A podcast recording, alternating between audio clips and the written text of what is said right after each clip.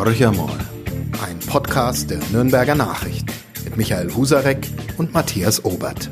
Ja, hallo zusammen. Heute gibt es einen Horch einmal extra zum Wahlkrimi in den USA. Mein Name ist Alexander Jungkunz. Ich bin einer der beiden Chefredakteure der Nürnberger Nachrichten und ich freue mich auf unseren besonderen, prominenten und fachkundigen Gast, Gregor Schölgen, erlanger Historiker, einer der bekanntesten Geschichtsexperten der Republik. Autor zahlreicher Bücher, etwa einer vielbeachteten Biografie über Gerhard Schröder und Kenner der internationalen Beziehungen. Herzlich willkommen, lieber Professor Schölgen. Schönen guten Tag. Schön wieder hier zu sein. Freue mich. Ja, wir haben gestern Abend ein Ende des Wahlkrimis erlebt. Joe Biden hat die Stimmen beieinander, die er braucht für den Prozess, der jetzt beginnt. Ist der Wahlkrimi denn tatsächlich schon zu Ende oder beginnt er erst? Man weiß ja nicht genau, was der noch amtierende Präsident im Weißen Haus alles so vorhat. Also wie es jetzt aussieht, wir unterhalten uns am Sonntagvormittag oder Mittag, würde ich davon ausgehen, dass der Wahlkrimi für sich genommen abgeschlossen ist. Das Ding steht. Biden wird ja. nominiert werden und er wird der der 47, äh, 47 Präsident der Vereinigten Staaten von Amerika werden. Damit ist aber der Krimi noch nicht zu Ende. Ja. Äh, denn zum einen muss man sagen, Biden ist zwar von einer deutlichen Mehrheit gewählt worden, aber auch Trump hat über 70 Millionen Stimmen auf sich vereinigt. Das sind ja Wähler, das sind Leute, die müssen in Zukunft irgendwo abgeholt werden. Ja. Die müssen ihrer Sorgen loswerden, die müssen bedient werden. Äh, was wird damit? Und zum anderen wird äh, Trump ja nicht in der Versenkung verschwinden. verschwinden. Davon darf man, darf man ausgehen. Äh, der Mann wird seine 80 Millionen Follower auf Twitter bedienen wollen. Er macht vielleicht ein Geschäft ja. draus. Das äh, ist ja auch legitim, wenn ja. er das tut. Von Geschäft versteht er ja etwas, so ist er groß geworden. Von Vermarktung erst recht. Ja. Die hat ihn in das Amt gebracht, letztlich äh, vor einigen Jahren. Also, er wird weitermachen. Und die Frage ist, was bedeutet das? Äh, wird er weiter Öl ins Feuer gießen? Äh, wenn er das tut, was passiert? Hochinteressant. Es ist ja nicht zu sehen, dass er bereit ist, das Weiße Haus überhaupt freiwillig zu verlassen. Muss er dazu überzeugt werden? Lässt er sich dazu überzeugen? Ja, das ist eine schwierige Frage. Äh, das ist reine Spekulation. Am Ende wird es verlassen müssen, ist gar keine Frage. Ich könnte mir vorstellen, dass die letzten Berater, die er noch hat, jetzt die Vernunft aufbringen, auch die Energie aufbringen, vielleicht auch die persönliche Zugangsmöglichkeit besitzen, um ihm zu sagen, Junge, es ist passiert, nur gehen und äh, lass es. Bleibt zu hoffen. Es wirkt ja manchmal so, als sei er eher ein Fall für psychiatrische Betreuung als für politische Beratung sieht so aus, da möchte ich aber nicht irritieren, weil ich kein Psychiater ja. bin. Aber als Laie muss man den Eindruck gewinnen. Also wenn man die letzte Rede hält, nimmt, die er, oder die vorletzte, die er gehalten hat, die erste, mit der oder in der er auf das Ergebnis äh, reagiert hat, da muss man sagen, äh, das war zumindestens konfus. Nun hat Joe Biden schon angekündigt, er sei auch der Präsident derer, die ihn nicht gewählt haben. Sie haben es vorhin schon angesprochen, die Trump-Wähler, da gibt es viele Fanatiker. Jetzt gibt es schon einige, die bewaffnet äh, unterwegs hm, sind. Ja. Droht da eventuell was Gewalttätiges? Drohen Proteste, drohen Rebell Rebellionen gegen das Wahlergebnis? Äh, auszuschließen ist das nicht. Äh, Biden hat, äh, nein, Trump hat ja in dem Sinne auch schon die Trommel gerührt, rechtzeitig, ja. deutlich vor der Wahl. Ähm, man kann nur hoffen, dass es anders kommt. Ähm, das Interessante ist, wenn man die Reaktion auf der Straße gesehen hat, das waren ja im Wesentlichen Trump-Anhänger, die in der letzten Nacht unterwegs waren, ähm, oder beiden Anhänger, die unterwegs waren, so muss man sagen. Die mhm. Trump-Anhänger haben sich noch zurückgehalten und die beiden Anhänger äh, haben auf der Straße weniger den Sieg von Biden bejubelt, nehmen Sie mal die Bilder aus New York beispielsweise, ja. sondern sie haben gejubelt, dass Trump endlich weg ist. Also auch da von dieser Seite sozusagen besteht ein gewisses Polarisierungspotenzial oder eine Verstärkung noch dieses Potenzials. Äh, das ist bedenklich. Aber was ich viel, viel interessanter, bemerkenswerter, auch folgenreicher finde, ist, warum haben die Leute eigentlich Trump gewählt? Und wird es gelingen, die Probleme, die Trump ja offenbar angesprochen hat, die wunden Punkte, die er berührt hat, die Schwierigkeit, die diese Leute mit dem täglichen Leben offenbar haben, wird es dem Nachfolger, wird es der Gesellschaft gelingen, das aufzufangen? Das ist die entscheidende Frage. Welche wunden Punkte meinen Sie da genau? Naja, es haben sich doch viele Amerikaner abgehängt gefühlt. Ja ähm, von der Entwicklung. Wir haben, das liegt ja auch nahe, immer auf die erfolgreichen Gegenden von Amerika geguckt. Die sind ja auch äh, digital ständig mhm. präsent. Die Westküste, die Ostküste, wenn man sich die Farbkarte ansieht, der Wahlergebnisse, sieht man in der Mitte, die großen ja. Flächenstaaten sind fast alle rot. Ja. Also Trump-Anhänger, wohingegen in den Metropolen im Osten und Westen äh, vor allem äh, Trump äh, gewählt worden ist. Was sind das für Probleme? Ich meine, diese Leute haben jedenfalls das Gefühl, nicht in dem Maße vom wirtschaftlichen und sozialen Wohlstand zu profitieren mhm. wie der große Rest. Die fühlen sich abgehängt. Und wenn dann noch jemand kommt oder gekommen ist, wie dieser Trump, der ja einen Instinkt für sowas hat, das muss man ja nun mit Respekt sagen, er hat einen Instinkt dafür, wenn der kommt und sagt, also Kinder, wenn ihr den jetzt wählt, diesen beiden, dann kommt der Sozialismus. Und dann seid ihr das, was ihr, dann seid ihr das, was, was ihr noch besitzt oder was euch erarbeitet habt, auch noch los. Mhm. Also dieses Potenzial, das da drin steckt, das ja offenbar mobilisierbar ist, mhm. äh, auch von einem, möglicherweise von einem Trump, der nicht mehr im Amt ist, das äh, halte ich für ein großes Problem. Wie erklären Sie sich, dass auch viele Farbige und auch viele Latinos Trump gewählt haben, der ja oft sich sehr abfällig gegenüber diesen Gruppen geäußert hat? Also äh, das Interessante ist ja, da kann man vielleicht auch noch drüber sprechen, wie sich die ethnische Zusammensetzung der amerikanischen Gesellschaft in den letzten Jahrzehnten ja. gewandelt hat. Äh, wenn man bedenkt, dass also vor 50 Jahren ungefähr, als Biden seine, seine politische Karriere begann, Anfang der 70er Jahre, äh, da waren, äh, da gab es 200, ungefähr 200 Millionen Einwohner äh, in Amerika und davon waren 87 Prozent Weiße und der Rest praktisch ausschließlich Schwarze. Mhm. Und äh, heute ist es so, dass wir 330 Millionen äh, Bewohner in Amerika haben und davon noch etwa 60 Prozent Weiße, 12 Prozent Schwarze, wenn ich das richtig sehe, und fast 20 Prozent Latinos. Ähm, und diese Gruppen zu adressieren, war eine der größten Herausforderungen. Hm. Äh, Trump ist das auch hier offensichtlich gelungen, gerade bei den Latinos äh, in Florida, einem Schlüsselstaat, in dem er genau damit argumentiert hat, hat gesagt, also wenn ihr diesen beiden wählt, dann kriegt ihr den Sozialismus. Und ihr wisst doch alle, wie Sozialismus aussieht. Mhm. Schaut doch mal nach Venezuela also sozusagen in eure frühe Heimat. Ja. Was da, was der Sozialismus da angestellt hat. Das ist ein ganz entscheidender Punkt gewesen. Und umgekehrt muss man sagen, dass Biden, wenn man auf die gesamte Karriere sieht, seit Anfang der 70er Jahre, ja immer ein, gewisse Schwierigkeiten mit Schwarzen hatte. Gerade wenn es exponierte äh, mhm. Schwarze gewesen sind. Da kann man vielleicht auch nochmal drüber reden. Ähm, wenn Sie, wenn man etwa daran denkt, ein Beispiel, ja, äh, dass bei den Vorwahlen zur vorletzten Wahl, als Obama dann als Sieger hervorgegangen ist, dass im Vorfeld bei den Vorwahlen auf demokratischer Seite Biden zu dem ersten potenziellen schwarzen Präsidenten Obama einige Sachen gesagt hat, die er sehr bereut hat, mhm. mit denen er sich aus dieser Vorwahl auch rausgeschossen hat selbst. Also so eindeutig ist es nicht, dass die Schwarzen mhm. unbedingt für Biden gestimmt haben. Das war ein, sagen wir vorsichtig, über, über eine längere Zeit ein gespaltenes Verhältnis. Aber natürlich weiß er, um das vielleicht noch abschließend zu dem Punkt jetzt zu sagen, natürlich weiß er, was er dieser Gruppe verdankt. Mhm. Auch wenn es noch die drittgrößte ja. Gruppe ist. Deswegen hat er in der Rede, in der Nacht jetzt, äh, die ausdrücklich angesprochen. Mhm. Stichwort gespalten. Wir erleben ein Land, das keineswegs vereinigt ist, sondern das eher die unvereinigten Staaten von Amerika momentan ja. darstellt. Diese Polarisierung ist ungeheuer gewachsen, auch noch in den letzten Jahren. Trump hat sie vorgefunden, aber verstärkt. Wie kann man solche Polarisierungsverhältnisse denn wieder zurückfahren? Also Biden hat einige Punkte genannt. Er ist nicht der Erste, der das getan hat. Obama hat das gemacht. Übrigens auch ein Präsident, den man nicht mehr auf dem Schirm hat heute. Ronald Reagan war auch so einer, der in einer sehr schwierigen mhm. inneren äh, Lage Amerikas damals angetreten ist. Er hat gesagt, wir brauchen wieder Ziele auf die wir uns verständigen können. Gemeinsame Ziele. Und die Frage ist, wo können die Ziele liegen? Im Augenblick naheliegend äh, die gemeinsame Bekämpfung der Pandemie. Ja. Das ist ein Ziel, auf das man sich verständigen kann ähm, und auch verständigen muss, wenn man die Sache in den Griff bekommen will. Ähm, eine gerechte Verteilung des Wohlstandes, da wird es schon schwieriger. Wenn man Wohlstand gerecht verteilen will, heißt das immer, dass die, die viel haben, etwas mehr abgeben müssen.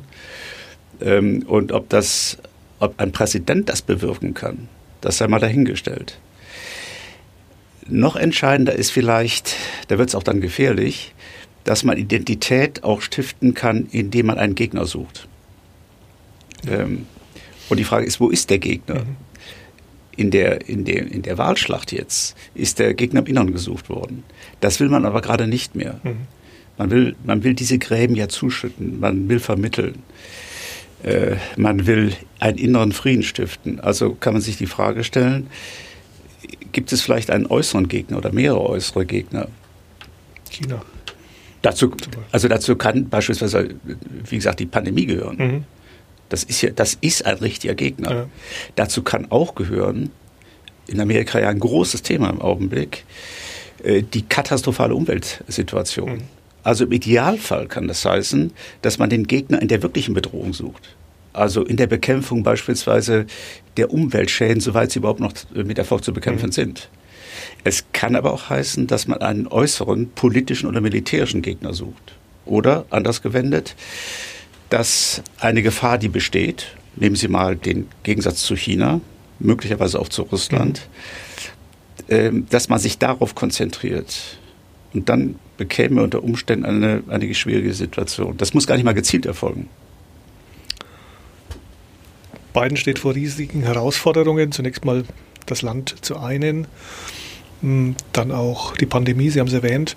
Wird denn viel Internationales an Aktivitäten überhaupt zu erwarten sein oder ist das zunächst mal ein Präsident, der nach innen agieren muss? Es, werden, es wird deswegen einiges zu erwarten sein, weil die Welt um uns herum ja nicht stillsteht. Im Gegenteil. Also die katastrophalen Entwicklungen in, äh, im Nahen und Mittleren Osten, äh, die gehen ja weiter. Äh, die Frage, wie es im ukrainisch-russischen Konflikt weitergeht.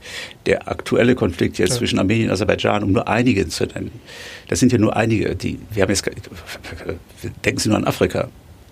Ähm, da reiht sich ja eine Krise an die andere. Das wollen wir nicht durchdeklinieren können, weil das brauchen wir im Einzelnen nicht. Also das geht ja weiter. Und da wird die Weltgemeinschaft gefordert sein, gefragt werden und gefordert sein, so oder so zu intervenieren ähm, aus humanitären Erwägungen mhm. oder im Fall Europas aus ganz naheliegenden äh, Überlegungen, denn die Konflikte, die jenseits des Mittelmeers akut und aktiv sind und die sicherlich nicht weniger werden, denken Sie nur an den Syrien-Konflikt, äh, die bleiben ja bei uns. Und in, in diesem Szenario spielt Amerika so oder so eine Rolle. Auch wenn es sich zurückziehen sollte, spielt es eine Rolle. Mhm weil damit für die Europäer, damit für die Europäer die Frage aufgeworfen ist, und wie gehen wir damit um? Wird, Trump, äh, wird Biden denn diesen Rückzug, den er Trump eingeleitet hat, fortsetzen oder wird er wieder aktiver in der Weltpolitik sein? Gibt es den Weltpolizisten Vereinigte Staaten? Wird es den wieder geben oder ist das endgültig vorbei? Das ist endgültig vorbei. Mhm. Man muss ja, man kann ja vieles über Trump sagen. Äh, eigentlich so gut wie nichts Gutes. Aber man muss ihm zugutehalten, dass er in der Außen- und Sicherheitspolitik im Grunde den Kurs fortgesetzt hat, den seine Vorgänger auch Obama, mhm. Obama eingeschlagen haben, gerade bezogen auf Iran äh, und Afghanistan. Also die Rolle des Weltpolizisten, muss man sagen, wird Amerika sicher nicht mehr einnehmen wollen und nicht mehr einnehmen können. Und es ist auch das gute Recht der Vereinigten Staaten von Amerika zu sagen, wir haben über Jahrzehnte diese Rolle zum Wohle auch von euch Europäern eingenommen. Jetzt wollen wir und jetzt können wir das nicht mehr jetzt wollen und jetzt müssen wir uns auf unsere inneren Angelegenheiten konzentrieren. Im Übrigen vielleicht noch einen Satz zum Außenpolitiker beiden, ist ja auch ganz interessant. Ähm, der langjährige amerikanische Verteidigungsminister Robert Gates, der war Verteidigungsminister zunächst von Bush äh, mhm. Junior und dann einige Jahre lang Verteidigungsminister von Obama, also parteipolitisch neutral der hat vor nicht allzu langer Zeit gesagt, also es gibt eine Faustregel, was den Außenpolitiker Biden angeht. Der hat nämlich in den letzten 40 Jahren, also mit Beginn seiner aktiven politischen Karriere, in praktisch allen außen- und sicherheitspolitischen äh, Fragen auf der falschen Seite gestanden. Das klingt jetzt nicht sonderlich gut. Nein, das klingt nicht sonderlich gut. Man könnte das auch mit Beispielen belegen, aber das würde jetzt vielleicht zu weit führen. Ähm, das sollte man einfach bedenken ähm, ich meine, der, der Mann Biden ist natürlich ein, ein Routinier, das ja. darf man nicht vergessen. Ich meine, der hat ja Jahrzehnte im Senat gesessen, äh, war, Vorsitz, war im Auswärtigen Ausschuss, äh, er war Vizepräsident Obama, er kennt das Geschäft. So ist es nicht. Er wird 78 Jahre alt sein, wenn er das Amt antritt. Der älteste Präsident, den die Vereinigten Staaten jemals hatten. Ja. Da blickt man schon auf äh, mögliche Nachfolger beziehungsweise auf die mögliche Nachfolgerin, ja. die designierte Vizepräsidentin Kamala Harris. Was erwarten Sie von ihr? Und glauben Sie, dass da eventuell ein Wechsel schon früher erfolgen, erfolgen könnte, auf, aus Altersgründen? Ja, schwierig zu sagen, müsste man wieder spekulieren, aber spekulieren ja. ist ja schön. Das Deswegen macht Spaß. Das macht Spaß, macht immer Spaß, klar, Herr Junge, so ist das. Also äh, mit 78 ist ein Präsident natürlich in einer Situation, wo man jeden Tag damit rechnen muss, äh, dass etwas passieren kann gesundheitlich. Die, die eine Sache. Ja. Auch deswegen, nicht nur, aber auch deswegen hat er äh, Kamala Harris geholt. Das ist eine junge Frau, eine relativ erfahrene Frau, die also äh, auf verschiedenen Posten einschlägige Erfahrung gesammelt hat. Was ihr wohl fehlt, wenn ich das richtig sehe, ist eine ein außen- und sicherheitspolitisches Profil, was ein amerikanischer Präsident unbedingt mhm. braucht. Äh, hinzu kommt noch etwas, was man verstehen kann, wenn man sich die Biografie von Joe Biden ansieht. Die ist ja interessant. Die ist spektakulär in vielem ja. Hinsicht. Sie ist von Höhen und Tiefen, auch sehr persönlichen Tiefen ja. gekennzeichnet. Hat etliche schwere, auch schwere politische Niederlagen hinnehmen müssen. Nun erreicht er sein Lebensziel. Mhm. Ich kann mir schwer vorstellen, dass er nicht alles versuchen wird, soweit es noch in seinen körperlichen und mentalen Möglichkeiten, auch psychischen Möglichkeiten ja. liegt, dass er nicht alles versuchen wird, diese Amtszeit, diese eine Amtszeit jedenfalls mit Erfolg zu Ende zu bringen. Mhm. Ich hätte Verständnis dafür. Wir haben nun viele Tage erlebt, wo es immer hin und her ging, ausgezählt wurde und Unklarheit herrschte. Angesichts dieses komplexen und komplizierten Wahlsystems, ist das noch zeitgemäß? Die Debatte wird ja auch in den USA geführt. Jedes Land für sich stimmt ab mit unterschiedlichen Regelungen, höchst kompliziert. Passt das noch zu einer modernen Demokratie? Ähm, naja, ist das, was wir eigentlich, das kann man ja auch mal fragen, was wir in Amerika erleben und auch in einigen anderen westlichen Staaten, auch europäischen Staaten, denken Sie an Polen, denken Sie an Ungarn, mhm. ist das noch Demokratie, wie wir sie gekannt haben, wie wir sie gewollt haben? Oder ist es vielleicht so, ist eine Frage, die man stellen muss, ja. ist auch keine rhetorische Frage, ist es vielleicht so, dass die Welt sich so dramatisch geändert hat äh, in den letzten Jahrzehnten, vor allem in den letzten drei Jahrzehnten, dass unsere demokratischen Institutionen nicht mehr in der Lage sind, diese neuen Phänomene angemessen zu fassen. Wie schwierig das ist, sehen Sie auch bei uns hier in Deutschland. Mhm. Also jeder Mensch weiß, dass dieser Bundestag verkleinert werden muss. Ähm, ist grotesk ja, in der, diese Situation. Und dieser Bundestag findet nicht die Kraft, diesen Schritt zu tun. In Amerika ist es insoweit noch schwieriger, weil das System wesentlich älter ja. ist. Ähm, weil die partikularen Interessen in den einzelnen amerikanischen Staaten noch stärker ausgeprägt sind, noch größer sind, äh, noch sensibler, noch empfindlicher als hierzulande in den Bundesländern. Also die Frage ist nicht, ob es geändert werden muss, in dem Fall in Amerika, sondern die Frage ist, finden die Amerikaner die Kraft, mhm, das, das, zu tun? tun. Ja. Genau, ja. Sieht aber nicht danach aus. Also die Debatte wird zwar geführt, aber es gibt keine ernsthaften Initiativen bisher in diese Richtung. Nee, woher sollten die auch kommen? Ja. Also wenn ein amerikanischer Präsident, der gerade dabei ist, das Land zu einigen äh, oder zu einen, wie man das mhm. will, wenn er so eine Initiative ergreift, wird er sofort einigen auf die Füße treten. Vielen auf die Füße treten, ja. die glauben, dass er ihre partikularen Interessen in Frage stellen oder sie gar wegnehmen will. Das wird ganz schwierig werden. Was bedeutet ein Präsident Biden für uns in Deutschland? Die Debatte über die höheren Verteidigungsausgaben, die ist damit nicht beendet, die wird weitergehen. Nein, also für uns bedeutet es keine Änderung. Da bin ich ganz sicher. Ja. Also wir werden, ähm, wenn es stimmt, was Biden schon angekündigt hat, äh, kommt er uns als Europäern entgegen, indem er das Land wieder in das Klimaabkommen zurückführt, mhm. beispielsweise. Das hat er ja angekündigt. Vielleicht auch in die Weltgesundheitsorganisation. Ja. Das hat er angekündigt. Vielleicht auch, ein wichtiger Schritt, in das Atomabkommen mit dem Iran. Das äh, käme uns Europäern sehr gelegen. Aber solange es die NATO geben wird, und die wird es ja wohl weitergeben, wird es an dem spezifischen Abhängigkeitsverhältnis der Europäer von den Vereinigten Staaten nichts ändern. Da wird sich nichts ändern, da wird auch Biden nichts ändern können, weil die Strukturen bleiben gleich. Das ist das eigentliche Problem, ist das tiefer liegende Problem. Äh, ist, ist nicht der Mann, der ist an die Strukturen gebunden. Mhm. Das eigentliche Problem in den Strukturen, in dem sozusagen in dem amerikanisch-europäischen über Jahrzehnte, allerdings in einer anderen Zeit gewachsenen Beziehungsgeflecht. Sie haben vorhin die 70 Millionen Wähler erwähnt, die immer noch Trump gewählt haben. Das ist ja ein Phänomen, das vor allem uns in Deutschland erschüttert, zum Teil fassungslos macht, wie es zu diesen hohen Zahlen an ja. Zustimmung immer noch kommt nach all dem, was passiert ist in den letzten vier Jahren. Vor vier Jahren war es noch erklärbarer, jetzt gibt es aber diese Wähler immer noch. Ähm, woran liegt es, dass dieser Mann immer noch so viele Menschen fasziniert, obwohl er ja. nachgewiesenermaßen beständig lügt und auch andere Dinge getan ja. hat, die ein Präsident eigentlich nicht tun sollte? Es ist unsere moralische Überheblichkeit vielleicht auch, die uns da äh, bisschen abfällig über ihn äußern lässt. Er muss ja offenbar etwas haben, was ausstrahlt auf ja, Menschen. Unbedingt. Und vor allem die 70 und noch was Millionen, die ihn jetzt gewählt haben, haben ihn, haben ihn im Wissen Trotzdem, um genau. das getan, was er als ja. Präsident veranstaltet hat. Äh, das macht die Sache eigentlich noch unerfreulicher. Ja, ja ich meine, ähm, das ist für uns vielleicht schwer zu verstehen.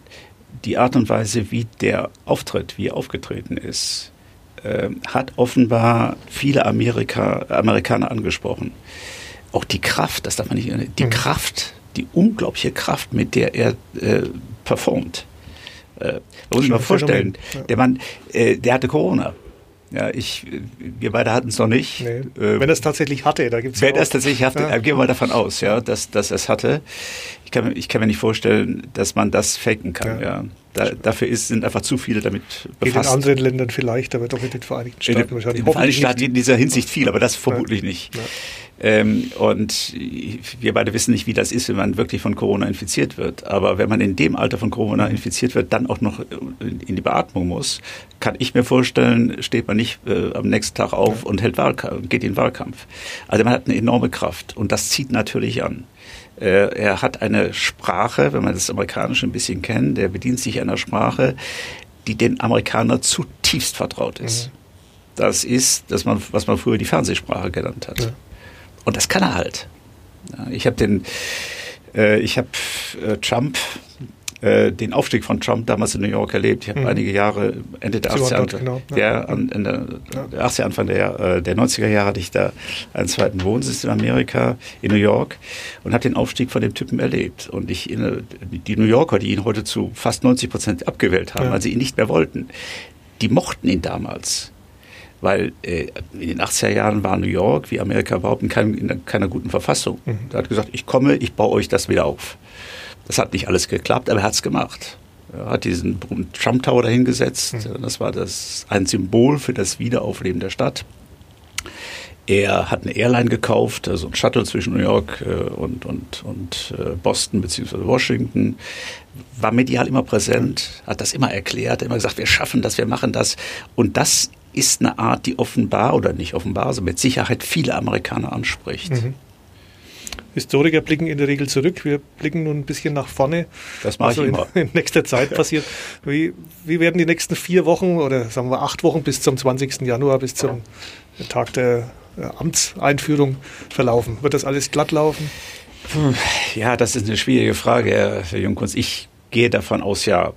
Ich äh, traue dem Land trotzdem, was, trotz allem, was da in den letzten Jahren passiert ist, doch diese Kraft zu, dass es in einer solchen Situation mehrheitlich, zu, die Menschen sich mehrheitlich zusammenreißen und zusammenraufen. Es gibt noch diesen gesunden Kern, den ja. sehr gesunden, den sehr stabilen Kern in diesem Land und sagen, nun, das haben wir jetzt so entschieden und jetzt ziehen wir das durch. Es wird auch sehr viel davon abhängen, wie Biden äh, das hinkriegt. Ja. Äh, wenn man sich die Rede von heute Nacht nochmal ansieht, dann muss man sagen, er hat das Potenzial. Mhm. Und die Menschen, von denen man immer so redet, die Menschen, ja. Ähm, das heißt also, viele Amerikaner wissen eben auch, äh, dass er schwere persönliche Schicksalsschläge verkraftet hat, dass er eine authentische Empathie besitzt, ja. mit der er auf Menschen, auf Einzelne, auf viele zugehen kann. Das hat man in der Rede auch gemerkt, ja. Und das könnte sehr helfen. Das könnte in den nächsten vier bis sechs Wochen mitentscheidend sein, dass er, dass er in Situationen, in denen es darauf ankommt, wieder vor die Leute tritt äh, und sagt, also hört mal zu, Das mag ja sein, dass wir uns da gestritten haben. Es mag auch sein, dass es unüberbrückbare Gegensätze in bestimmten Situationen äh, gab. Aber das ist nun vorbei. Zumal noch hinzukommt, dass kein Mensch weiß, wie das mit der Pandemie weitergeht. Ja. Es könnte also durchaus sein, dass äh, die, die Notwendigkeit, ähm, das endlich in den Griff zu kriegen, die Reihen schließt. Denn eins muss man sagen, in extremen Krisensituationen hat Amerika immer die Kraft gefunden, sich zusammenzuraufen äh, und gemeinsam zu versuchen, durch eine solche schwere Herausforderung zu kommen. Und was wird Donald Trump machen in den nächsten Jahren? Da gibt es ja auch schon Spekulationen, ob er eventuell Comeback versucht, vielleicht auch mit einer eigenen Partei oder er gründet einen Fernsehsender, da ist er ja, ja. auch nicht ganz unkundig. Das ist, eine, das ist eine Frage, die mich interessiert und fasziniert, ja. wie jemand mit einer solchen Niederlage umgeht. Ich meine, auch der Mann hat Niederlagen. Ja, keine ist, sagt er, ja. Ja, das macht man mal ab. Ich meine, das ist natürlich für jemanden, äh, der nur auf Erfolg setzt. Ja. Das ist eine hochinteressante Frage. Wie geht so ein Mann mit einer so schweren Niederlage um? Das ist ja keine persönliche, die irgendwo im Wohnzimmer ja. passiert vom Fernseher. Das ist eine, die vor den Augen der Nation, vor der ganzen Welt passiert das ist hochinteressant. Er ist ja dann ein Loser und Loser hat er immer als Schwächlinge und äh, genau. ganz schlechte Typen bezeichnet. Ja, ich meine, zuzutrauen ist ihm, dass er das irgendwie dreht, ja. äh, sozusagen aus der Politik rauszieht, äh, das Thema, und ein neues Feld besetzt, das für ihn unter Umständen alt ist, also die, die Geschäftswelt ja. oder so etwas. Und dann ähm, da eben nicht als Loser, sondern als Winner äh, auftritt zuzutrauen ist ihm das. Aber auch das wäre Spekulation. Es bleibt auf jeden Fall spannend. Ja. Vielen herzlichen Dank, Gregor Schölgen, für diesen Podcast extra. Horch mal und wir werden weiterverfolgen, bis was vor, vor, sich geht in den Vereinigten Staaten von Amerika, die sich vielleicht wieder zusammengelaufen werden. Vielen Dank. Ich danke Ihnen. War interessant wie immer. Tschüss. Tschüss. Mehr bei uns im Netz auf nordbayern.de.